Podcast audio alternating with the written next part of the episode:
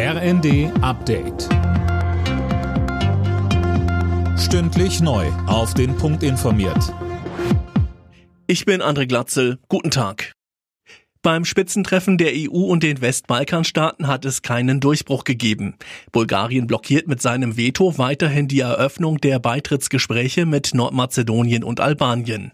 Noch heute will die EU darüber entscheiden, ob die Ukraine den Status eines Beitrittskandidaten erhält. Dazu sagte Bundeskanzler Scholz, es geht darum, dass wir es jetzt schaffen, die Bedingungen dafür möglich zu machen, die notwendig sind, um sich auf diesen voraussetzungsvollen Weg zu begeben für die Ukraine. Und gleichzeitig geht es darum, dass wir auch verstehen, dass wir uns selber erweiterungsfähig machen müssen. Wirtschaftsminister Habeck hat die sogenannte Gasalarmstufe ausgerufen. Das knappe Angebot mache das erforderlich, so der grünen Minister. Die Versorgung sei zwar aktuell gewährleistet, man müsse aber mit Blick auf den Winter vorsorgen. Morgen startet NRW in die Sommerferien. Und nach dem Chaos an einigen Flughäfen über Himmelfahrt fragen sich viele, ob das erneut droht. Der Grund? An den Flughäfen fehlen im Schnitt 20 Prozent des Personals.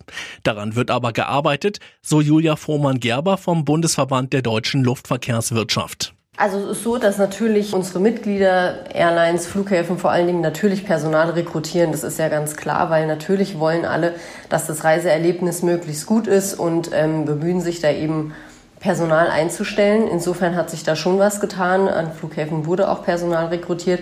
Aber natürlich sind wir dabei, noch weiter Personal rekrutieren und freuen uns auch über Bewerbung.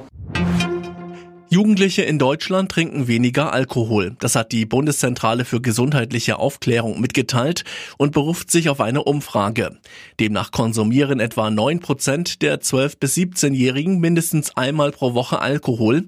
Vor 18 Jahren waren es noch mehr als doppelt so viele. Alle Nachrichten auf rnd.de